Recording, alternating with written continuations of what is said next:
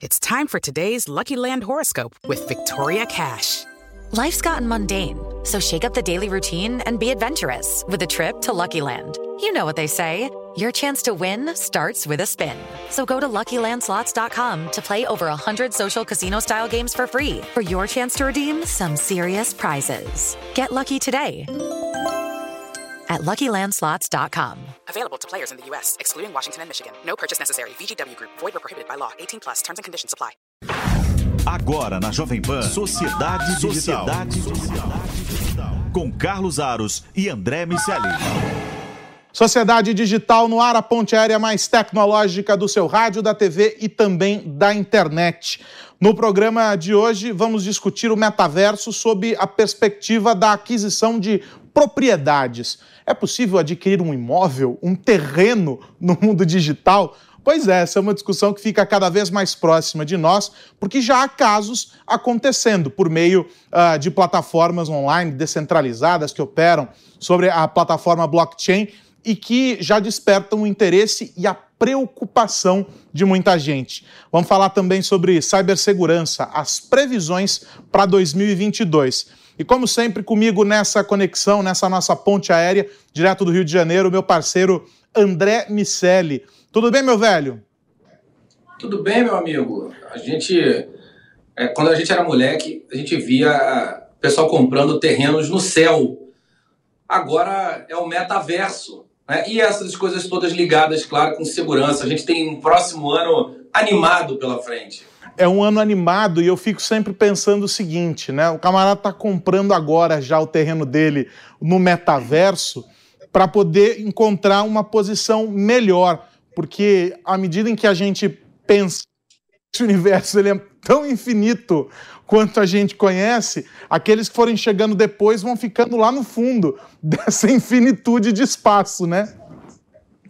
Pois é, a nossa nova marcha para o oeste, né? Sabe que essa especulação imobiliária digital, ela assume alguns contornos que são curiosos, dado que a gente vai lidar com um contexto de tecnologia que é um pouco diferente do que o que a gente encontrou até então.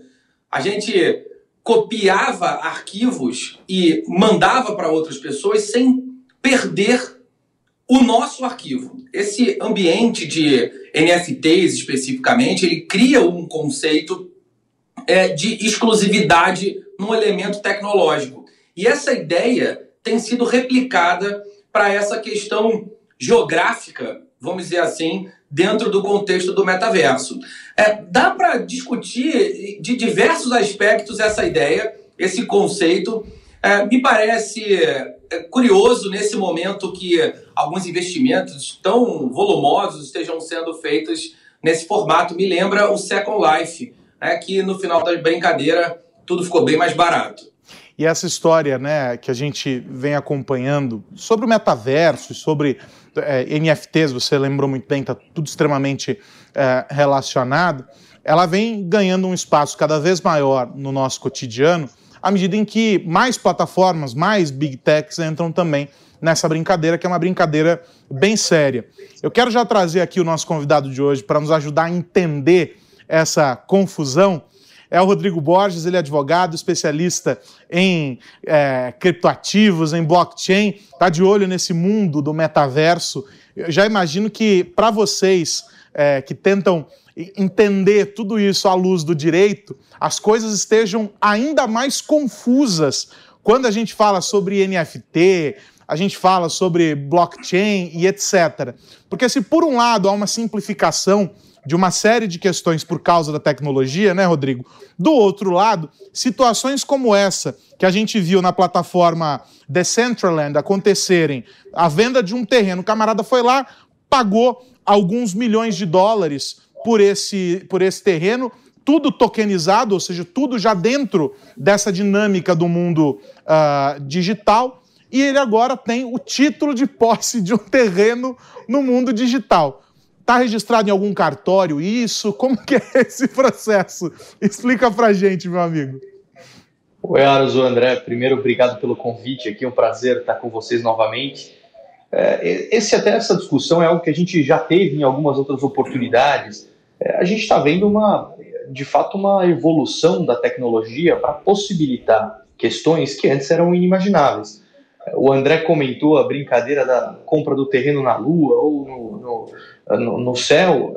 Agora a gente está passando para o mundo virtual. Então, cada dia mais, com as pessoas vivendo nesse mundo virtual, faz sentido que as empresas desenvolvam soluções para serem transacionadas apenas no ambiente virtual. Então, hoje a gente fala, e olhando muito essa questão de NFT, a gente vê marcas famosas de roupas comercializando produtos simplesmente para o ambiente digital, nesse ambiente, nesse novo metaverso aí que a gente, que a gente fala. E quando a gente eh, lê notícias e vê é, essa, essa informação de que terrenos em uma determinada ambiente, como o Decentraland, estão sendo vendidos por um valor é, extremamente relevante, é interessante porque isso mostra como a tecnologia pode ser utilizada da mesma forma que a gente vê no mundo digital, talvez para o nosso mundo físico, né? E até é, tornar tão fácil a compra e venda de um imóvel quanto a transferência de um token. Rodrigo, a gente tem, a gente falou aqui do terreno, mas dá para falar, por exemplo, da moda. A Gucci é uma empresa que tem se envolvido bastante nesse processo, Nike está andando sobre isso também. É, o, o que a gente já tem de questões sociais, de outros blocos da sociedade se movimentando nesse sentido? O que a gente tem de regulamentação a respeito disso? É, esse, esse é um ponto interessante. Quando a gente fala de regulação, você bem colocou, a tecnologia ela avança muito mais rápido do que as transformações no âmbito regulatório legislativo. E é bom que assim o seja, porque o, regulador ele não está preparado para lidar com as inovações e com o avanço que a gente tem sob a ótica é, é, tecnológica. Então, sempre a inovação ela virá antes da regulação. E é o que a gente está vivenciando quando a gente olha esse mercado de NFTs. O NFTs, então, quando a gente fala do ativo digital único, ele existe quase que desde os primórdios da internet. O que faz dele tão relevante neste momento é a combinação com o uso da tecnologia blockchain que possibilita uma interoperabilidade desses ativos digitais únicos e que eles possam ser transacionados em diversas plataformas. Então, por exemplo, você mencionou a possibilidade de termos diferentes metaversos. Se um determinado ativo único, um NFT, for construído na tecnologia blockchain, ele poderia eventualmente ser utilizado em diferentes metaversos de diferentes produtores. Então, essa é a grande é, é, beleza da coisa, porque ele não fica restrito ali ao universo daquele criador. E quando a gente olha o aspecto jurídico da coisa do NFT, a gente ainda tem um, um eu diria, um limbo, mas isso é, é até interessante, o André, porque a gente não precisa que tenha-se leis para absolutamente tudo. A gente já tem é, muitas leis tentando regular quase tudo. E a gente consegue utilizar o que a gente já tem no mundo físico e transportar, na medida do possível, alguns conceitos para esse novo mundo digital. É, e eu, particularmente, sou bastante favorável em a gente ver como a coisa caminha antes de vir com uma regulação já de início. Então, o NFT a gente está engatinhando ainda quando a gente fala desses, desse novo padrão tecnológico. Imagina se em outros momentos, como quando da criação da internet, que era troca de mensagens entre laboratórios ali, quando começou, se viesse uma lei travando o uso da internet para aquela finalidade. A gente talvez teria um atraso no avanço que a gente teve no desenvolvimento. E a mesma coisa vale para o NFT. Se a gente tiver uma lei agora muito restritiva, ela pode acabar atrapalhando. Não digo que ela vai impedir, porque a tecnologia vai avançar de toda forma, mas ela pode acabar atrapalhando o progresso. Agora, Rodrigo, eu queria trazer isso para um universo mais próximo da maior parte das pessoas, e aí não dá para a gente fugir uh, do mundo dos games para fazer esse paralelo, porque talvez seja uh, aquele que alcança o maior número de pessoas. Seja você um gamer é, do celular ou você um gamer pro que está lá jogando na frente de um computador e etc. Você conhece essa dinâmica. Aqueles que estão familiarizados com esse universo compram itens dentro dos jogos cuja finalidade é fazer com que o personagem ali que representa aquela pessoa no jogo ou ganhe mais poder, ou se torne imune a alguma coisa, ou simplesmente tenha ali é, algum tipo de habilidade que vai ser aplicada para o jogo, um, seja uma roupa, uma, uma, arma, um medicamento, qualquer coisa a depender do tipo de jogo que está se praticando. Né? É, esses, esses objetos, vamos colocar dessa maneira, são representações digitais, eles não existem de fato. São consumidos dentro daquele jogo e, uma vez que a pessoa sai daquele universo, não tem valor algum. Ou seja, eu não posso pegar um item que eu tenho lá no jogo e sair andando com ele na rua. Ele não existe. Ele está lá projetado num, ambiente digital. Quando a gente fala sobre essa experiência do metaverso, usando essa referência que a gente tem, que é conhecida já uh, do mundo dos jogos, a gente está essencialmente dizendo que eu estou adquirindo um sapato, a gente deu o exemplo aqui da Gucci, estou adquirindo um sapato, uma roupa, o que quer que se queira, que a marca colocou à venda dentro do metaverso. A Vans, que tem um espaço enorme também dentro de uma das plataformas. As marcas todas comercializam esses itens lá. Eu compro um sapato, um tênis, o que quer que se queira ele só existe ali dentro. O que garante a minha posse? Qual é o registro que dá fé a todo esse processo que diz o seguinte: olha, você, fulano de tal, não pode ter um igual. Ou se tiver um igual com outro número de série. Vamos usar também a referência do mundo físico. Eu compro um tênis, há vários iguais na prateleira. Mas o meu é meu porque eu paguei por ele, tenho lá uma comprovação de que ele é meu. Como se dá essa questão da posse desses objetos, o próprio terreno que a gente é, deu mote aqui essa nossa conversa, no mundo digital. Porque para a maior parte das pessoas parece uma grande aventura, uma brincadeira de criança. O cara tá lá comprando arminha para poder jogar no Counter-Strike e não necessariamente é assim que funciona. Explica para a gente, por favor. É, quando a gente fala de NFT atualmente, a gente está falando sempre do padrão que utiliza a tecnologia blockchain. E essa tecnologia, o que, que ela possibilita? Ela traz um, uma rastreabilidade desde a origem da titularidade ali daquele determinado ativo, seja ele um Bitcoin, seja ele um token representativo, por exemplo, de uma arminha, de uma roupa no ambiente virtual. Então você tem o registro dele completo. E, e, e, é o que o André tinha mencionado no início, quando no passado a gente tinha o chamado problema do gasto duplo, que eu enviava um e-mail uh, com um arquivo, um anexo, a pessoa recebia uma cópia daquele anexo e eu continuava com o original na minha máquina. A tecnologia blockchain, o que, que ela faz? Ela faz o registro completo dessa transação, dessas transferências desde o início, então eu consigo acompanhar em tempo real quem detém a titularidade daquele ativo, de forma aberta e transparente. Então, qualquer usuário, qualquer pessoa consegue auditar a titularidade daquele ativo.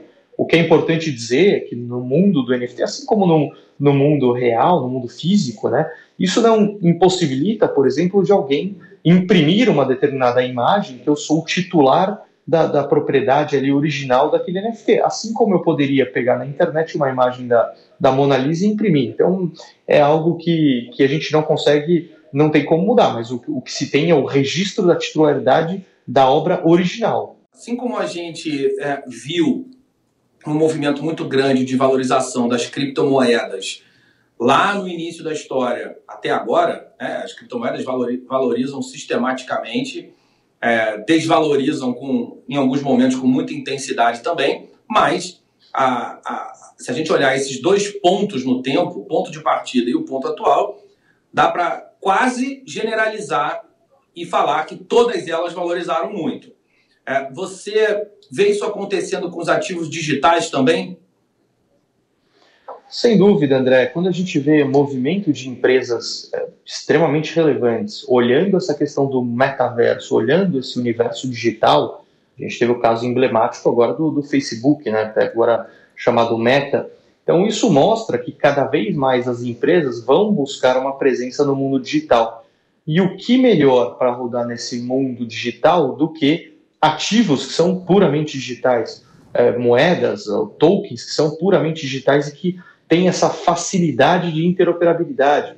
Então, por isso a gente tem uma, o mercado vê com bons olhos, sob a ótica econômica da coisa, o desenvolvimento desses mundos virtuais, esses ambientes digitais, para adoção ainda maior dos, dos chamados ativos digitais, dos criptoativos porque de fato eles acabam sendo a grande moeda de troca para todos esses NFTs, para todos esses ativos de games que a gente está falando. E aí, extrapolando, a gente vê o uso da tecnologia para a criação de novos modelos de mercado, também como, por exemplo, o conceito de play to earn. Então, agora você jogar um determinado jogo, isso te remunera com tokens que você pode transacionar no mercado secundário e eventualmente é, transformar em dinheiro, é, é, dinheiro fiduciário. Né? Então é, muito interessante essa mudança de padrão que a gente está vendo. Rodrigo, obrigado pelo teu tempo. Um abração e já está convidado para a próxima. Até mais, meu amigo.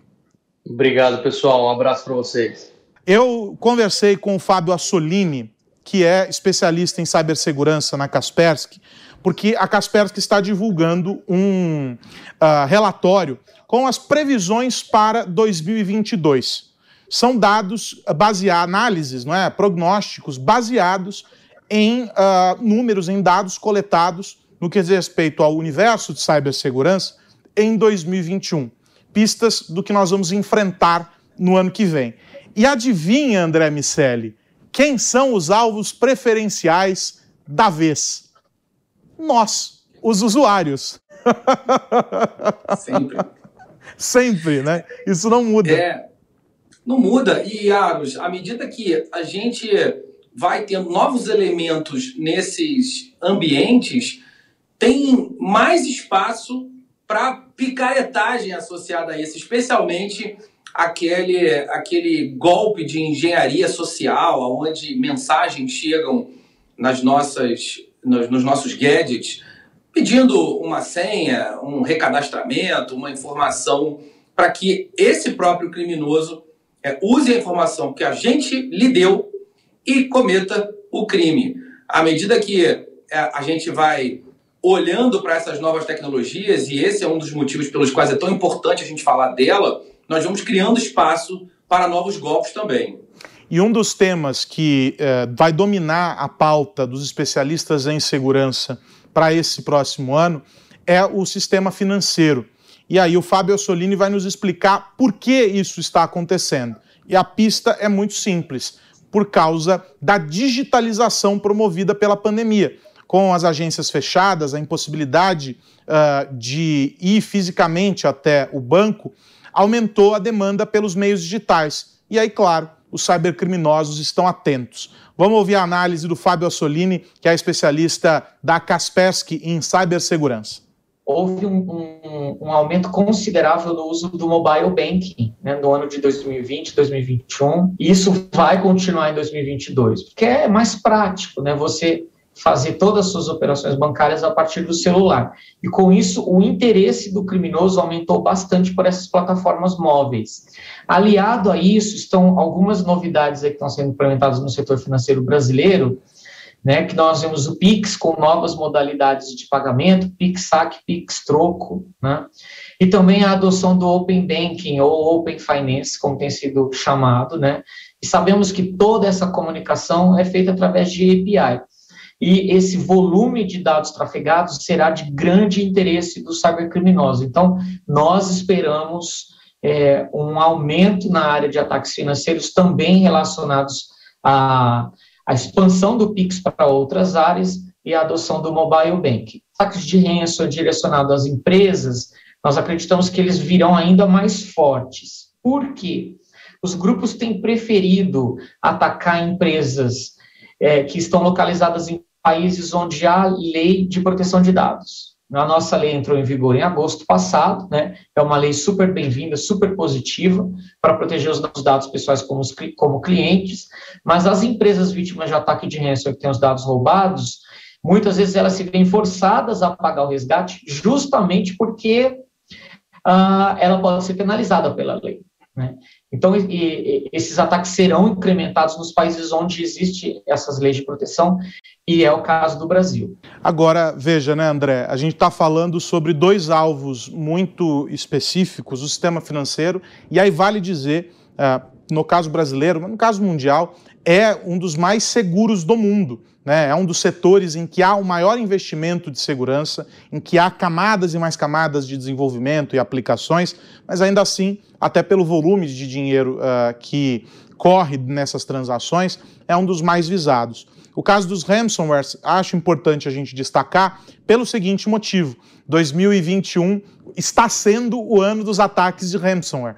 Vários casos de empresas obrigadas, muitas vezes, a paralisar uma semana, até mais, a operação em função do sequestro de dados. O que, que é isso? É uma inviabilização mesmo do processo. Você tira da mão da empresa eh, os arquivos que ela usa no dia a dia e pronto, tudo parado. Todos os setores foram atingidos em maior ou menor grau por esses ataques. E aí tem um outro dado nesse relatório que a Kaspersky divulga, André, e eu quero te ouvir a respeito disso, que é o seguinte: é o nosso glorioso QR Code. Todo mundo está acostumado agora a lidar com esse QR Code em restaurante, tem na mesa, em tudo quanto é lugar, até no transporte público e tal. E o QR Code se tornou uma forma de pagamento. Em vez de você mandar o boleto, você gera o QR Code para a pessoa fazer muitas vezes o pagamento, transação, os bancos têm os QR Codes e etc. E eles agora se tornaram uma forma de golpe utilizando duas frentes. Uma que você deu o exemplo, a engenharia social, e do outro, a tecnologia que usa a, o embaralhamento das informações ali para que você imagine que está enviando informação, né, o seu dinheiro para uma conta, na verdade, para outra. O QR Code bastante visado nesse ano e isso deverá aumentar muito para o ano que vem.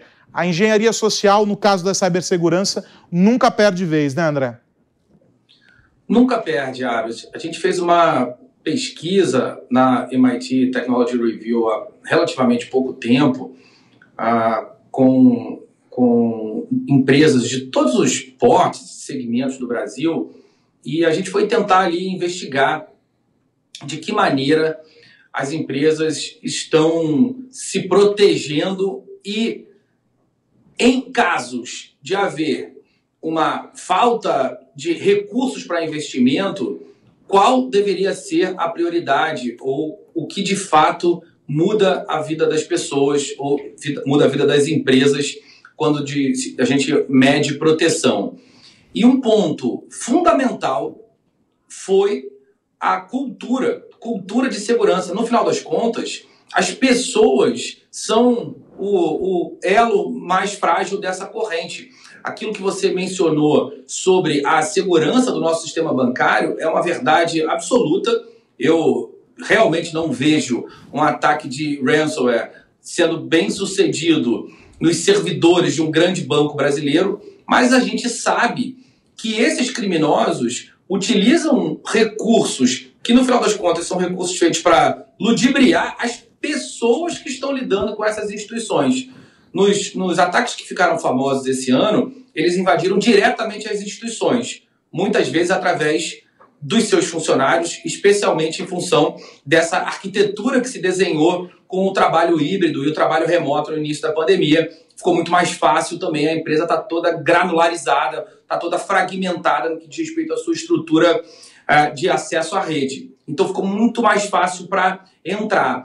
Os QR Codes vão seguir a mesma lógica. É, tá todo mundo usando, que quando a pessoa aponta a câmera, não tem certeza absoluta se ela está de fato apontando a câmera para o QR Code da instituição que ela, que ela gostaria, e aí ela pode ser levada para um outro lugar. É, um dos, dos ataques mais importantes, dos tipos de ataque mais importantes, e o Brasil é quase que a capital mundial, é a do phishing né, onde você usa um artifício para pescar, como o nome sugere, pescar a pessoa que você vai hackear. O, os QR Codes vão servir mais ou menos para essa lógica.